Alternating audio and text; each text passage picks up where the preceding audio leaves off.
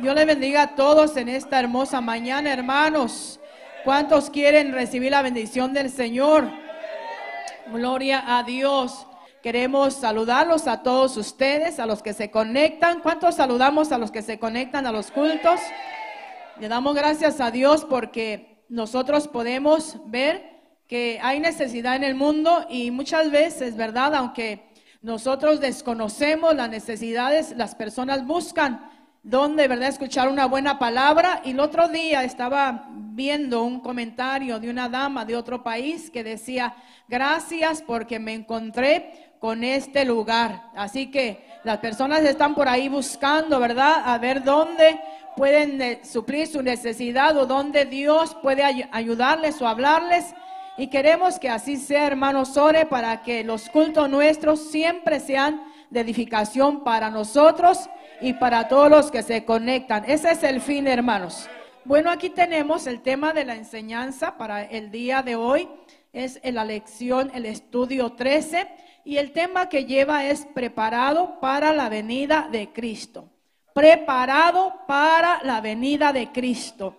Y quiero iniciar preguntando, hermanos, ¿cuántos estamos esperando al Señor?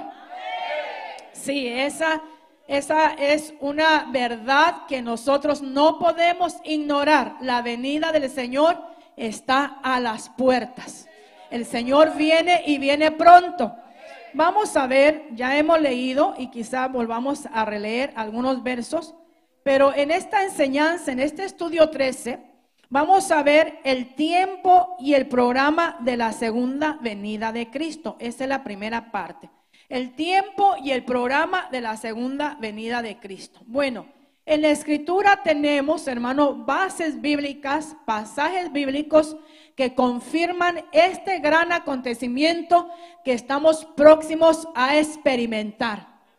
¿Cuántos creen que el acontecimiento de la venida del Señor se acerca? Dice que la venida del Señor está a las puertas. Gloria al que vive para siempre. Y es que según estudiábamos la lección o el estudio 13, nos dice la palabra en esta primera parte que voy a tratar de resumir, porque a veces el tiempo, ¿verdad? No lo sabemos, pues puedo decir de parte mía, pues manejar así como con exactitud. Pero en este estudio, una de las cosas que el expositor, ¿verdad? Narra es que en esos tiempos que el apóstol Pedro escribe tanto la primera carta como la segunda carta, el fin del apóstol es hacer conciencia a los cristianos judíos que estaban dispersos de que se apercibieran de la verdad de la palabra del Señor. Y usted sabe que según las enseñanzas que hemos venido viendo anteriormente, les hace un llamado a estar firmes y también a no dejarse llevar, ¿verdad? A no dejarse engañar por los falsos maestros, dice, los cuales han entrado a las congregaciones con apariencia de piedad, con vestido de oveja, pero que verdaderamente no son ovejas, que son lobos y buscan dañar, buscan confundir al rebaño, a la iglesia del Señor. Y quizá usted, hermano, estamos aquí ¿verdad? Pues sanos de nuestra mente. ¿Cuánto decimos amén? Claros, hermano, en lo que la palabra del Señor nos ha enseñado. Pero déjeme decirle que la verdad es esa. Lo que dice la palabra es una verdad. El Señor no se equivoca. En el mundo hay muchos falsos maestros. En el mundo hay muchos engañadores que buscan dispersar a la humanidad, llevarla pues por caminos errados, erróneos, para así perderse. Y por eso la inquietud y el interés del apóstol Pedro es que la iglesia se mantenga firme, que no sea fluctuante, dice como una nube que no lleva agua, ¿verdad? Que va, que la lleve el viento, no, que el creyente sea firme en su manera de pensar que esté claro en su decisión que ha hecho, una decisión de servicio al Señor, porque la iglesia del Señor, hermanos, tiene como fin la vida eterna. O sea, el fin, hermano, de nuestra búsqueda, el propósito pues de servir al Señor, de haber buscado a Dios, acercarnos al Señor, es guardarnos en este mundo, sin mancha del mundo, para que cuando Él venga, cuando su iglesia sea arrebatada, pues la iglesia que somos nosotros parte, esta es parte, nosotros no somos los únicos. La iglesia del Señor está dispersada en todo el mundo con diferentes nombres. Nosotros somos resplandor de gloria. Dios siga bendiciendo, resplandor de gloria. Pero la iglesia del Señor tiene diferentes nombres.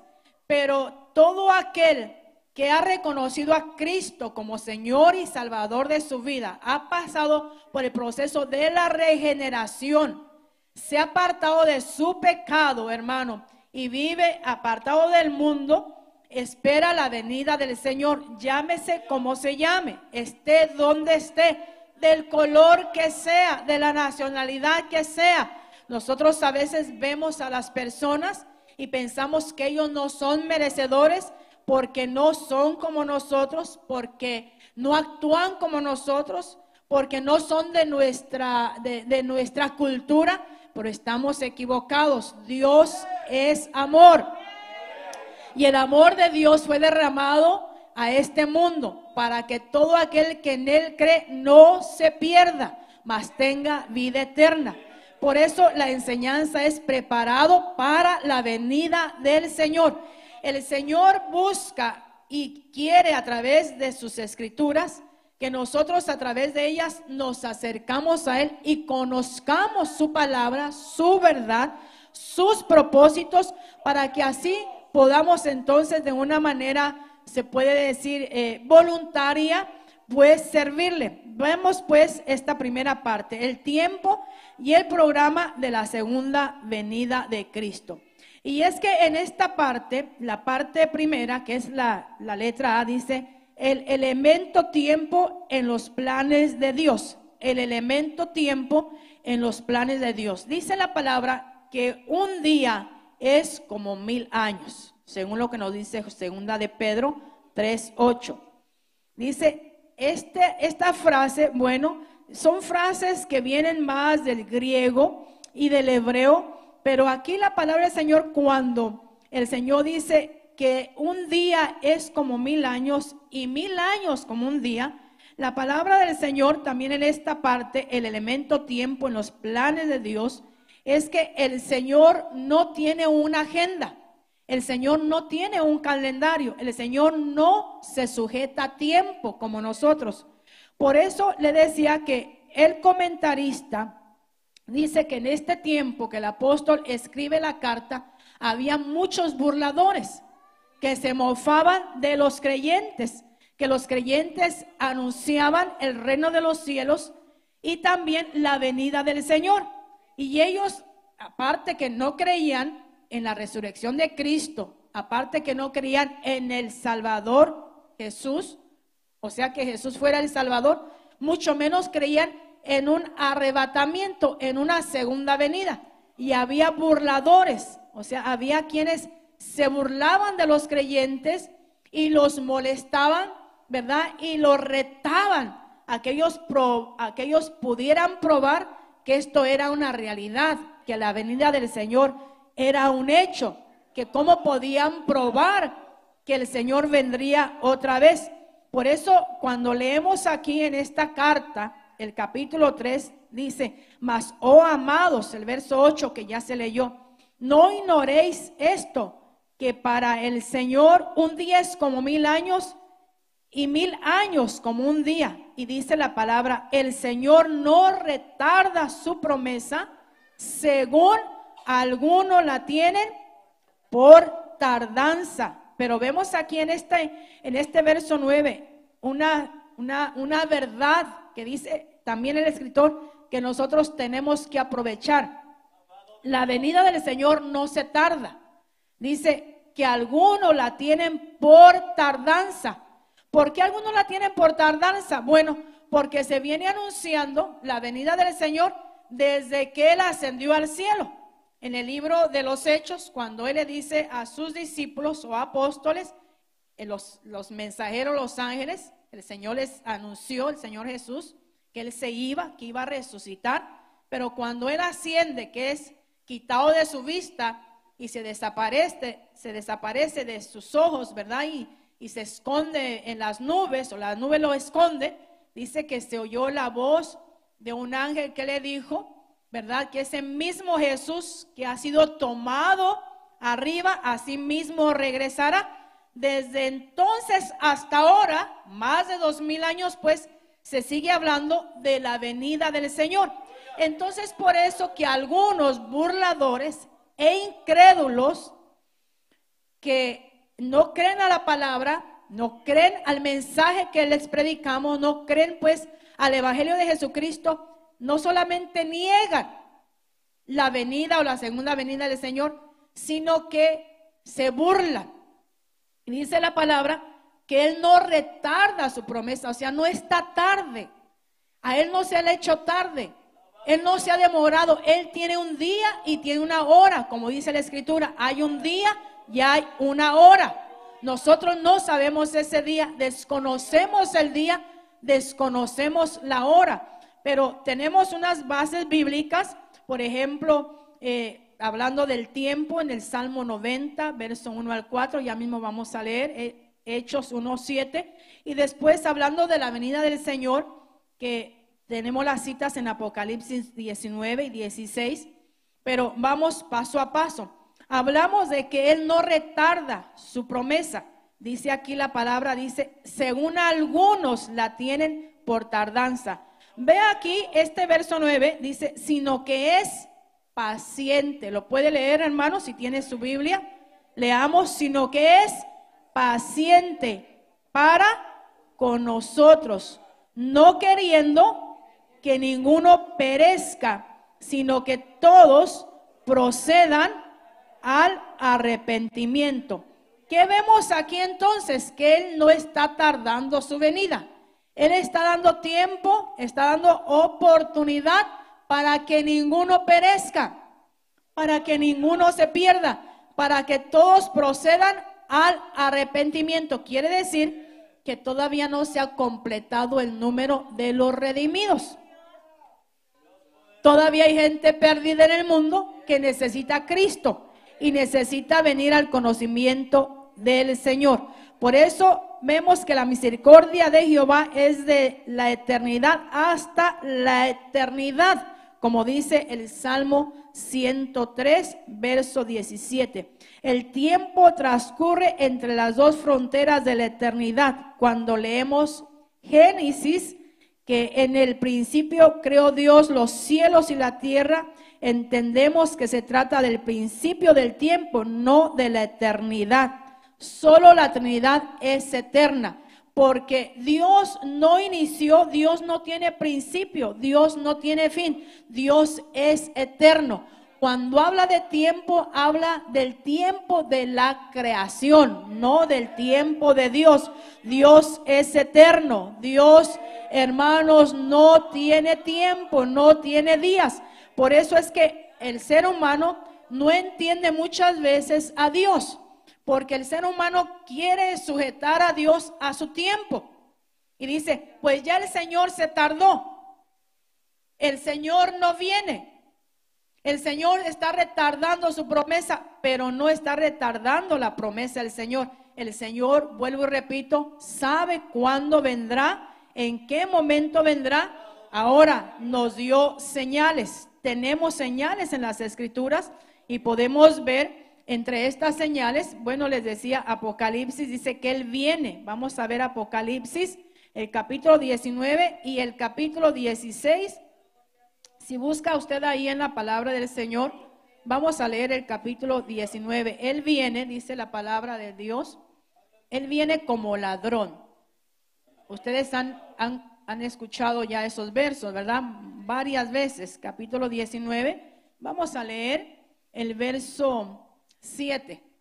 Como dice la palabra en el verso 7, gocémonos y alegrémonos y démosle gloria porque han llegado las bodas del Cordero y su esposa se ha preparado. estoy un poquito adelantada en la cita bíblica, hablamos de todas maneras de la venida del Señor, donde está anunciando que nosotros debemos de prepararnos, debemos de estar listos, gocémonos y alegrémonos y démosle gloria porque han llegado las bodas del Cordero. Porque estamos hablando de la segunda venida de Cristo. Y la segunda venida de Cristo implica las bodas del Cordero. Hermanos, la iglesia se va con Jesucristo para estar con Él esos siete años. Bueno, le, leíamos también el capítulo 16 de Apocalipsis, su verso 15 y creo que esta cita sí está más acertada a lo que decíamos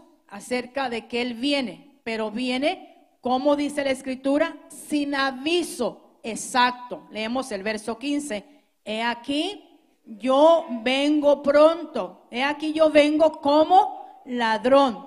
Bienaventurado el que vela y guarda sus ropas para que no ande desnudo y vean su vergüenza. Este, esta solamente es una confirmación, porque también en, el Evangelio de Mateo encontramos, hermanos, que la palabra del Señor nos dice que el Señor viene. En los Evangelios encontramos la palabra dicha por el Señor, que Él viene. Y los, y los, eh, los Evangelios también nos narran la venida del Señor, dice que Él viene como ladrón. También nos narra en el capítulo 25 las diez vírgenes que esperan al esposo, que representa al Señor, que viene por la iglesia.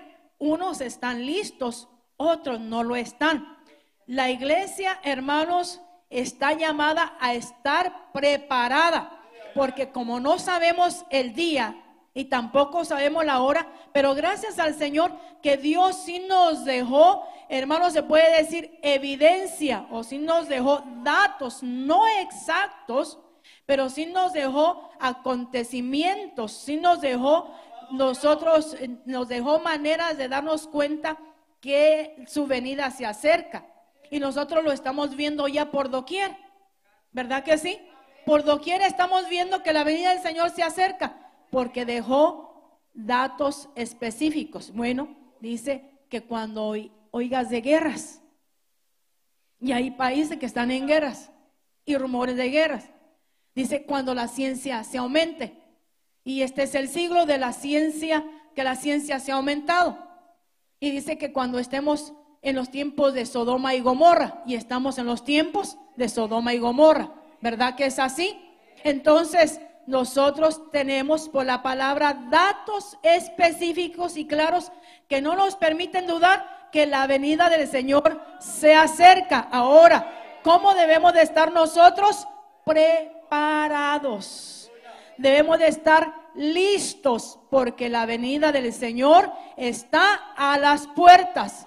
Había burladores, había gente que negaba la venida del Señor, que rehusaba aceptar esta realidad y todavía los hay. Todavía hay burladores, todavía hay gente escéptica, o sea que duda, que no cree en la venida del Señor, pero la iglesia no puede estar con esas dudas. La iglesia no puede estar con esa incertidumbre. ¿Será verdad?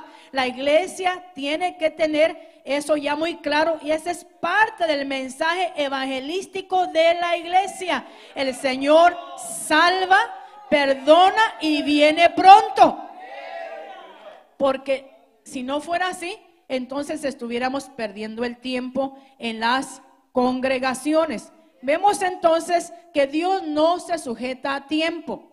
Dios no tiene un tiempo, Dios, hermano, no tiene una agenda. La razón de la aparente tardanza de la venida de Cristo, eso nos lo dice la letra B, la razón de la aparente tardanza de la venida de Cristo, vemos pues que algunos se desesperan y abandonan el camino de la fe, porque dicen, el Señor dice que viene, viene y no viene. ¿Desde cuándo se está hablando de la venida de Cristo? Y nada, nada pasa. El Señor no va a venir. Es mentira que el mundo se va a acabar. Es mentira que el Señor viene por su iglesia. Ustedes están locos. Ustedes mienten. Es un mensaje de miedo para que la gente se asuste y vaya a las iglesias. No es nada de eso. dice la palabra del Señor, y es una realidad, hermanos, que algunos abandonan el camino de la fe porque no entienden la voluntad de Dios. A estos hay que repetirles lo que dijo Jesús. No os toca a vosotros saber los tiempos o las sazones que el Padre puso en su sola potestad. Hechos 1.7. Veamos ahí, Hechos 1.7, que a nosotros no nos toca, vea la palabra, no nos toca saber los tiempos. Solamente el Señor conoce los tiempos. Dice, dice que, que vinieron al Señor y le dijeron sus discípulos, Señor, dinos, ¿cuándo serán estas cosas? ¿Y qué señal habrá de tu venida? ¿Y cuál fue la respuesta del Señor Jesús? No, dijo, no, señal no será dada, sino las señales del profeta Jonás. ¿Verdad? Y ya el Señor le dice, no más señales, no fecha exacta. El verso 7 del capítulo 1 del libro de los Hechos. Y le dijo, no os toca a vosotros saber los tiempos o las sazones que el Padre puso en su sola potestad.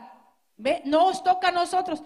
Quiere decir que hay gente que, que está mal porque quiere cuestionar a Dios o quiere tener una respuesta de parte de Dios para todas sus dudas, para, para todas sus, sus, intrigas, pero, pero ¿por qué Dios no hace así?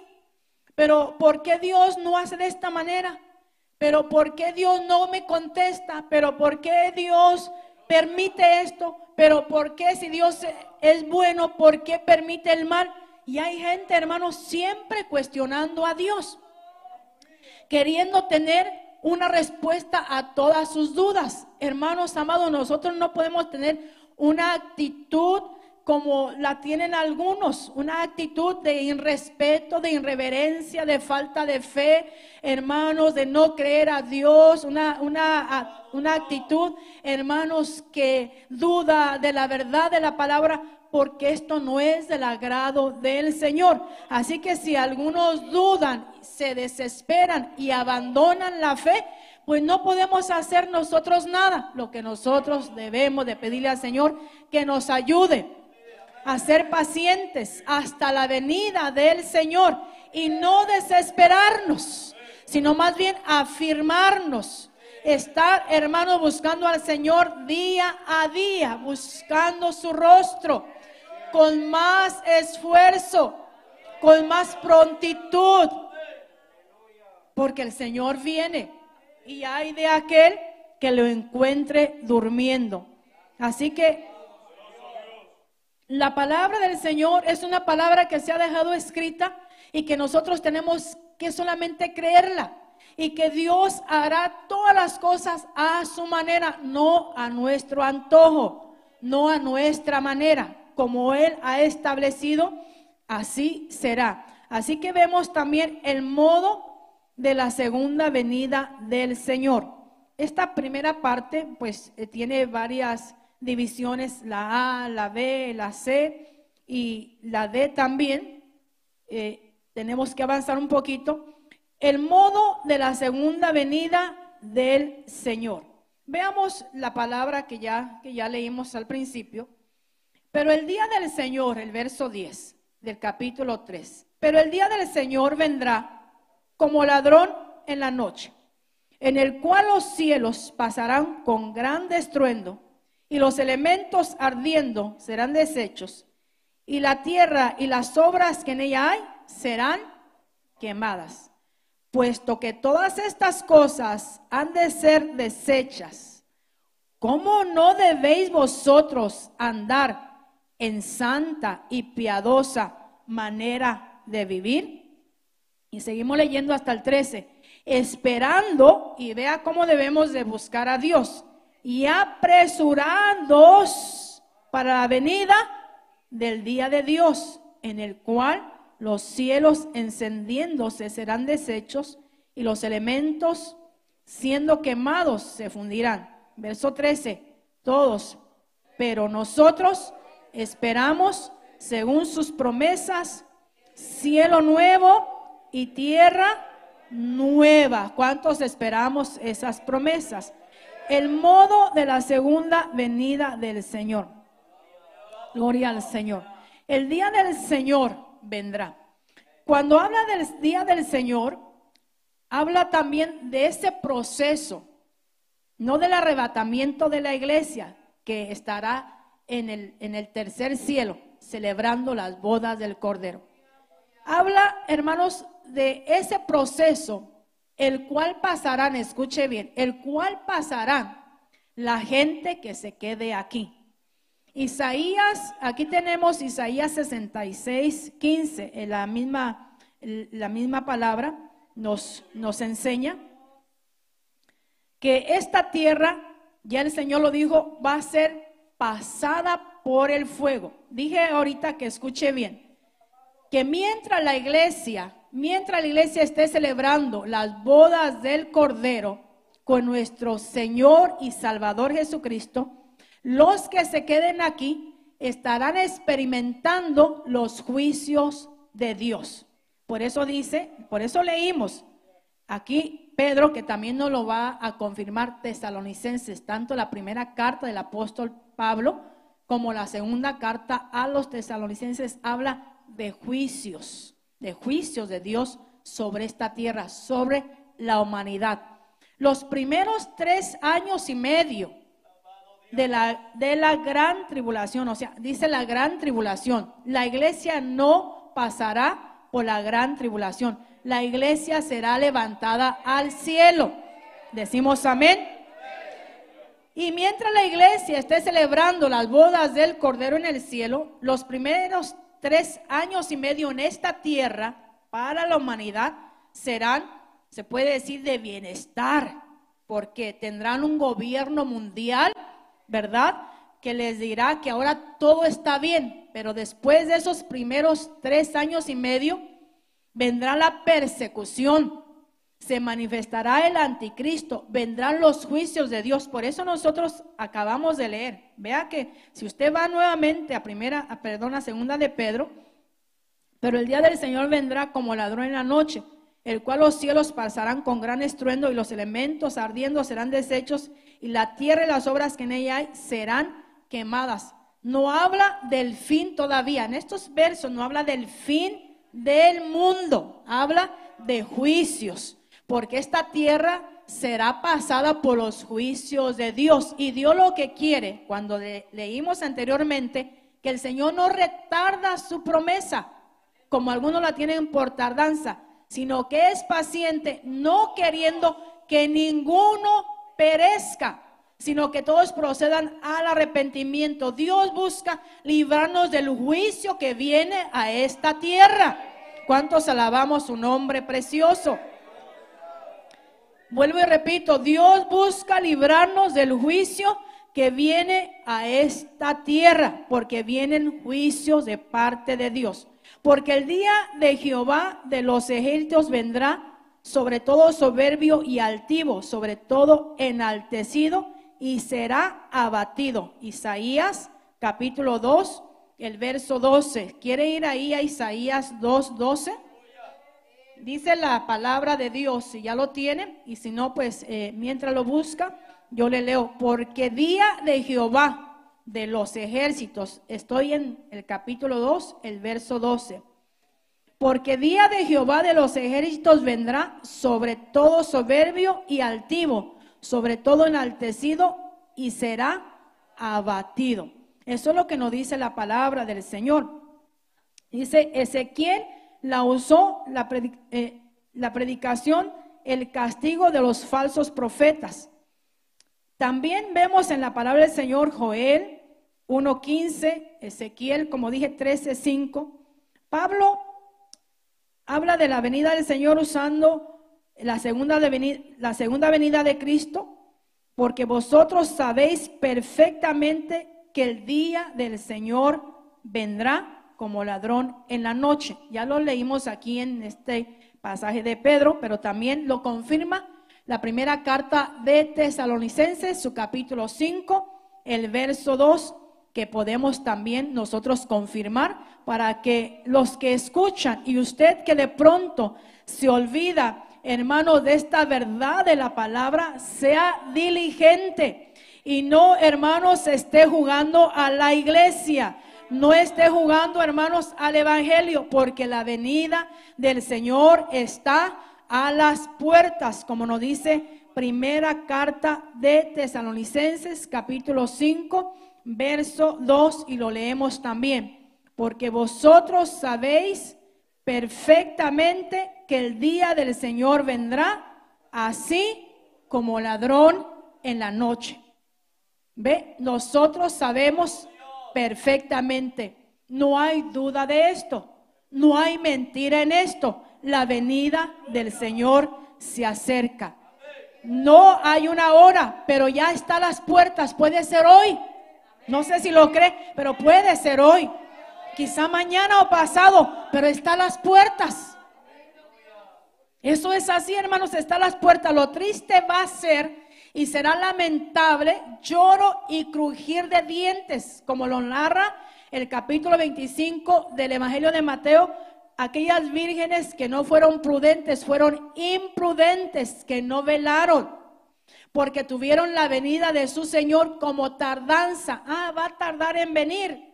Durmieron, se acabecearon y durmieron. Y cuando se oyó que el Señor venía, el Señor viene, el Señor está a las puertas, las cinco prudentes que representa la iglesia despierta, que representa la iglesia alerta, la iglesia la expectativa, la iglesia que no duerme. Hablamos espiritualmente, no físicamente. La iglesia que espera a su Señor, que se levanta por la mañana y dice, ¿quién sabe si el Señor venga hoy? Señor, perdóname. Señor, ayúdame a tener en mente tu venida.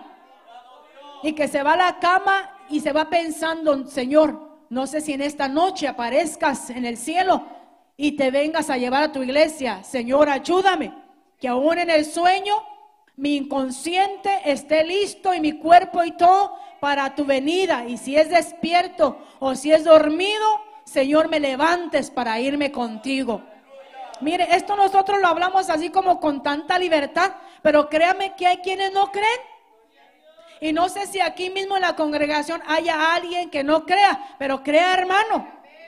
Porque cuando menos lo espere, se anunciarán por todos los medios, todos los medios que hay, sociales, ¿verdad? La tecnología que hoy ha abarcado todos los rincones, que casi todo mundo, hermanos, tiene acceso a la tecnología, pues por todos los medios, televisión, medios sociales, la tecnología, las plataformas, hermanos, de que hay, cuantas hay, serias y no serias, por todas estas plataformas se anunciará lo que nosotros venimos predicando desde que conocimos a Cristo y los que antes de nosotros vienen anunciando al mundo entero, como lo anunció Noé, arrepentíos, porque hay un medio de salvación y no creyeron. Vino el diluvio y se los llevó a todos. Asimismo, el mundo vive a pesar de lo que ve, a, pesar de cómo está el mundo hoy en día, hermanos, con tanta violencia, tanta inmoralidad, tanta maldad, tanto pecado, narcotráfico, secuestro, hermanos, de todo. Inmoralidades, idolatría, hermanos, ¿qué, ¿qué podemos esperar más? Decimos, ¿qué más vamos a ver? Pues mire, y así como está el mundo, la gente no se quiere acercar a Dios. Así como está la humanidad, la gente no quiere saber de Dios. Prefiere continuar en su camino de error, en su camino de religiosidad, en su camino de idolatría, de pecado, de vicio. Prefieren estar allá. Le habla de Cristo, le hablamos del Evangelio, le hablamos de la iglesia, le hablamos de salvación y no quieren saber de Dios. Prefieren seguir en su vida de mundo, en su vida de pecado, alejados de Dios. Pero un día, más temprano que lejos, sonará la trompeta. Un día muy pronto, hermanos, sonará la trompeta.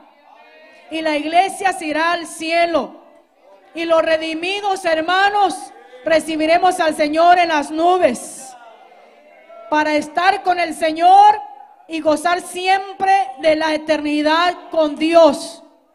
Y hay de aquel, como dice Isaías, hay de aquel altivo, hay de aquel creído, hay de aquel endurecido que cerró su corazón y no quiso reconocer al Señor y quiso andar en sus propios caminos y seguir su propia vereda, seguir su propio camino, hacer su propia vida. Ay de aquel, porque vendrá el ay, vendrán los juicios de Dios. El Señor nos guarda, hermanos.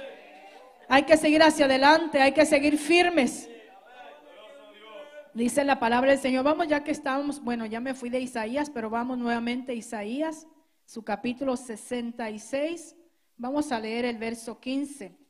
Dice que es, es necesario que esta tierra sea pasada por fuego, porque es una manera, una forma de purificarla. 10, 66, 15, la escritura lee, porque aquí Jehová vendrá con fuego y sus carros como torbellino para descargar su ira con furor y su reprensión con llama de fuego. Así que lo que nos dice el apóstol Pedro en esta carta del capítulo 3, lo venimos viendo ya dicho por los profetas, tanto Isaías como Ezequiel y muchos otros. Así que cuando esto se cumpla, hermanos, la iglesia estará en el lugar que hemos anhelado y que estamos esperando. No retroceda, no se desaliente se siente sin fuerzas, hermano, aliéntese su corazón, cobre ánimo. La prueba es fuerte, la tentación está ahí, cobre ánimo, recobre fuerzas. Dígale al Señor, ayúdame Señor, ayúdame, no quiero perecer, quiero continuar, no quiero quedarme a medio camino. Estamos, hermano, al final de la recta. Estamos al final ya del camino, ya estamos, ya estamos concluyendo nuestra carrera. Créalo así, hermanos. Nos queda poco tiempo. Sirvamos a Dios con mucho esmero, con mucho esfuerzo. Dice, ¿cuándo se cumplirá Apocalipsis? Todo ojo le verá. Y yo quiero que aquí también usted vea y haga diferencia entre la venida del Señor por su iglesia y cuando dice todo ojo le verá, no será sino hasta después de los siete años de tribulación, cuando Jesús se manifestará en lo que conocemos como la paraoisia. Esto, eh, esto entonces se cumplirá lo que dice Apocalipsis. He aquí que viene con las nubes y todo ojo le verá. Esto de que todo ojo le verá no es, hermanos, no le van a ver todo, la, todo el mundo, no va a ver cuando el Señor venga por su iglesia, solo su iglesia es, hermano, testigo de la venida del Señor porque seremos arrebatados. Pero más bien, dice la palabra del Señor, que todo ojo le verá, será, sino hasta después de los siete años de la gran tribulación, cuando, bueno, ya después de los juicios, usted sabe que viene el milenio y eso pues será otro tema que tampoco ni tenemos el tiempo, ni tampoco estamos listos para hablar de esas cosas, pero vemos aquí que la tierra y las obras que en ella hay serán quemadas. El universo está bajo maldición, porque esa maldición la encontramos en Génesis, en el primer libro de la Biblia, capítulo 3, Solamente le cito el pasaje cuando el Señor eh, profirió esta maldición por causa del pecado y la maldición pues nos ha alcanzado como seres humanos hasta el día de hoy. La tierra fue maldita por causa del pecado. La necesidad de una purificación antes de establecer su reino milenario, el cual será el inicio del reino sempiterno de Dios Cristo Jesús viene en el día del Señor a renovar todas las cosas. Los cielos pasarán con grandes estruendos y los elementos ardiendo serán deshechos y la tierra y las obras que en ella hay serán quemadas.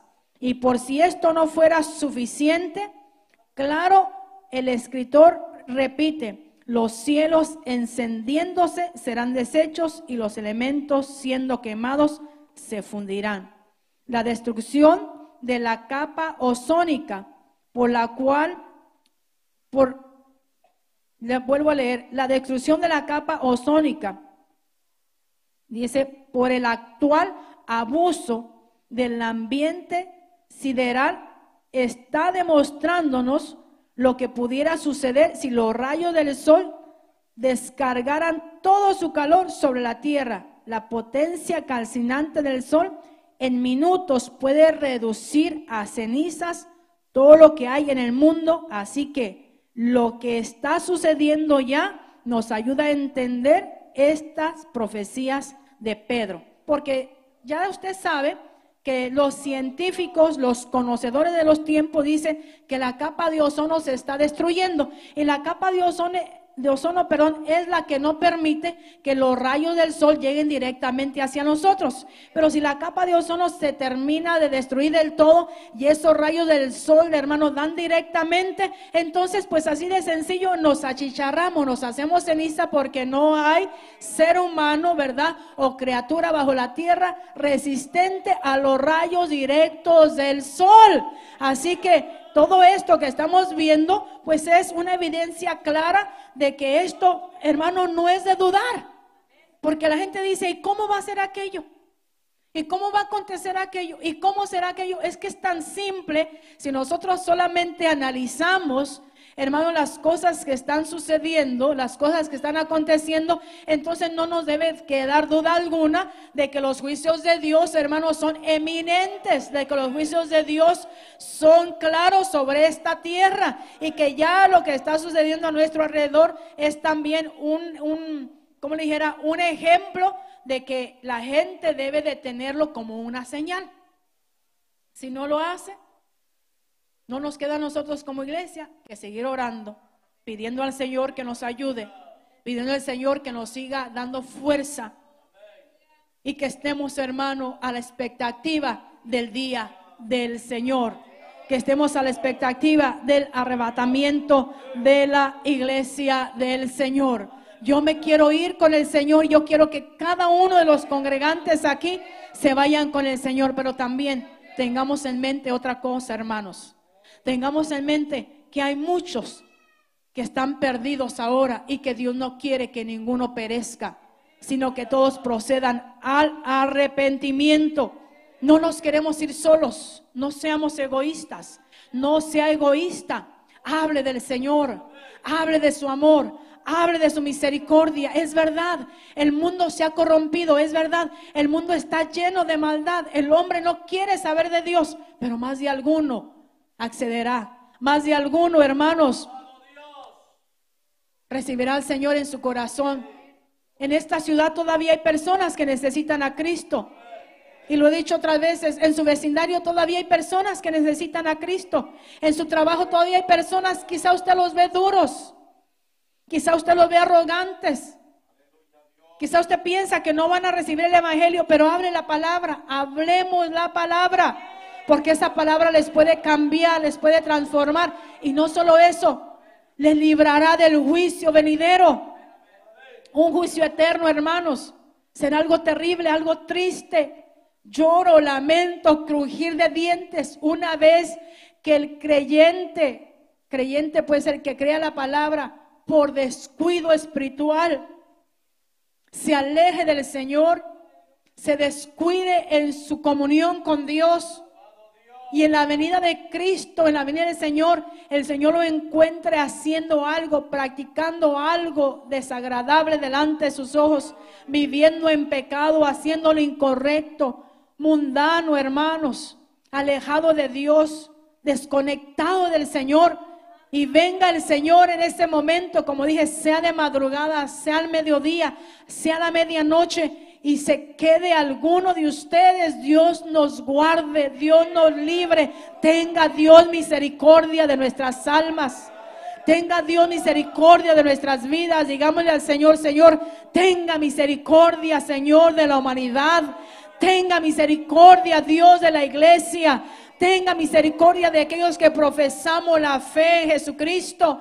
Tenga el Señor misericordia de cada creyente maduro, recién convertido, nuevo en la fe, de aquel que conoce Biblia, de aquel que no conoce mucho. Tenga Dios misericordia de nuestras vidas, de nuestras almas, porque no nos queremos perder, no nos queremos quedar, nos queremos ir cuando el Señor suene la trompeta. Queremos ser arrebatados, hermanos, y recibir al Señor en las nubes y dejar este mundo, hermanos, cargado de maldad, hastiados ya de tanta iniquidad, de tanto pecado, tanta lucha, tanta prueba, tanta aflicción, tanta situación, crisis, hermano, agonía, enfermedad, miserias, enfermedades de todo tipo.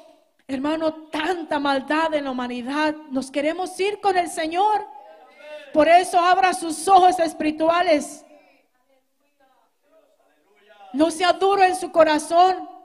No deje para mañana lo que puede hacer hoy. El Señor viene y hay que estar listos. Nuestra preparación para la segunda venida de Cristo. Deme unos minutos. Dice procurar con diligencia. Aquí la palabra del Señor en esta última parte, la preocupación del apóstol es que la, iglesia, o sea, los creyentes, puedan eh, ser conscientes de que hay que estar firmes. O sea, el apóstol Pedro busca la firmeza del creyente. Que el creyente esté estable, que esté firme, hermanos, en sus convicciones hacia las cosas de Dios. Que no se deje mover por nada ni por nadie. Que puede ser mucho el ataque, puede ser mucha la prueba, pero que permanezca firme y fiel al Señor. Ya leímos el verso 13, 14 en adelante. Por lo cual, oh amados, estando en espera de estas cosas, procurar con diligencia ser hallados por él sin mancha e, e irreprensibles en paz. Así que vosotros, oh amados, sabiéndolo de antemano, guardaos, no sea que arrastrados por el error de los inicuos caigáis de vuestra firmeza. Antes bien, creced en la gracia y el conocimiento de nuestro Señor y Salvador Jesucristo. A Él sea la gloria, ahora y hasta el día de la eternidad. Amén. Dice la palabra, amados, por lo cual, oh amados, estando en espera de estas cosas, si hemos esperado y estamos esperando esta bendición, esta oportunidad que el Señor nos dio, entonces cuidémonos, guardémonos, limpiémonos de toda mancha, procuremos no mancharnos y si se mancha, procure limpiarse de toda mancha y busquemos en lo que es posible ser irreprensibles no somos perfectos, pero busquemos la perfección. Estemos en paz con Dios y en paz con nuestros hermanos, en paz con todos.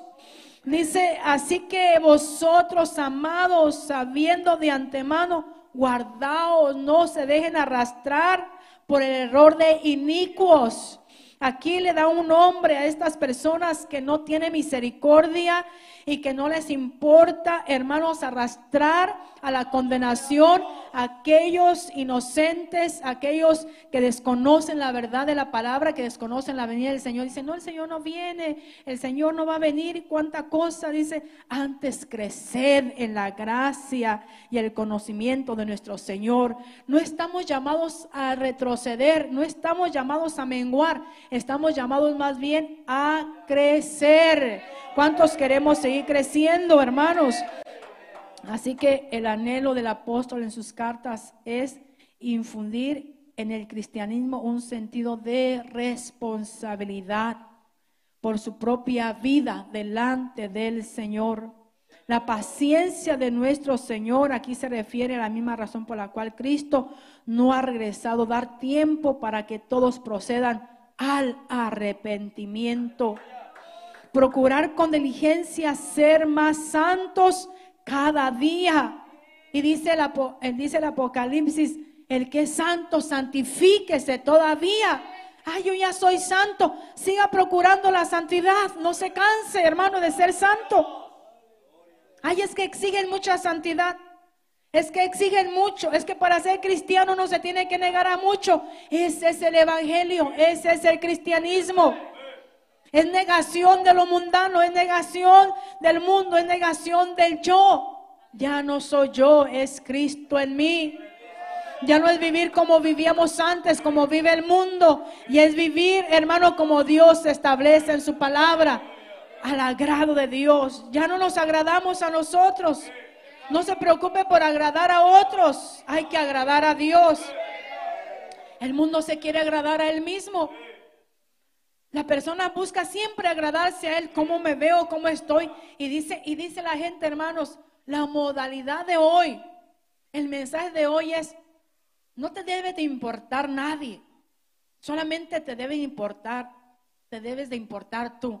Y le dicen, la vida es una, solamente hay una vida, disfrútala. Y es verdad, la vida es una, pero hay que vivirla con responsabilidad, no vivirla con irresponsabilidad. Porque la vida es una y hay que ser responsables de nuestros actos, hermano, de nuestra vida, aprovechando la paciencia del Señor como ya leímos aquí, hasta ahora y el ahora y hasta el día de la eternidad. Aquí se encuentran los dos conceptos del tiempo, como lo vemos nosotros y como lo ve el Señor, aprovechando la paciencia del Señor para que otros sean salvos.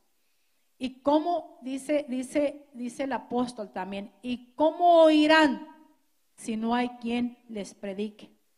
¿Y cómo predicarán si no fueren enviados? No dejarnos arrastrar por el error, sino crecer en gracia y conocimiento. La forma en que Pedro concluye esta epístola es elocuente y apropiada para el fin que para el fin que él perseguía. Su esperanza a lo largo de sus dos cartas era despertar la conciencia de sus lectores inmediatos y también la nuestra, la necesidad de estar firmes en el Señor siempre mantuvo enfatizado la realidad de las pruebas y la persecución. O sea, aquí no es que nosotros nos salgamos de la realidad, hermano, que vivimos en un mundo que no es fácil. No vamos a salir de la realidad que vivimos en un mundo hostil, que no es fácil el cristianismo, pero se puede. Si hemos podido servir al Señor hasta ahora, se puede seguir sirviendo al Señor en medio de pruebas, en medio de luchas, en medio de batallas, pero aquí estamos. Hermano, el propósito del apóstol era enfatizar a los creyentes de aquel tiempo sobre la firmeza espiritual de cada uno de ellos y también a nosotros. Mantengámonos firmes, no se deje arrastrar por ningún viento de doctrina, no se deje desalentar por ningún tipo de prueba, no se vaya del Señor, no deje su iglesia, no abandone a su hermano, no abandone la fe, porque el Señor ya viene y el diablo, el Señor lo reprenda, luchará y lucha continuamente para apartarnos de la fe y desviar nuestra mirada del Señor. Pero hoy más que nunca, ya que los tiempos son finales, hermano, levantemos nuestra cabeza al cielo. Como dice el Señor, levantad vuestra cabeza al cielo, porque nuestra redención se acerca. Quiero hacer un llamado. Si hay alguien aquí en este día, en esta hora, que necesita reafirmar su fe, si hay aquí alguien que necesita aceptar a Cristo, si hay alguien que necesita reconciliarse con el Señor, se ha descuidado en su fe, se ha descuidado en su comunión con Dios, pero hoy Dios le da la oportunidad de que se corrija. Hoy Dios le da la oportunidad de que le busque con todo su corazón, con toda su alma. Hoy Dios le dice, corra, sea diligente, busque su presencia, busque su ayuda. Se ha descuidado en su fe, se ha desalentado por alguna causa, alguna razón, pruebas, dificultades, situaciones, problemas, desaliento, pensamientos, hermanos, cuánta situación. Pero aquí está la iglesia del Señor Padre en el nombre de Cristo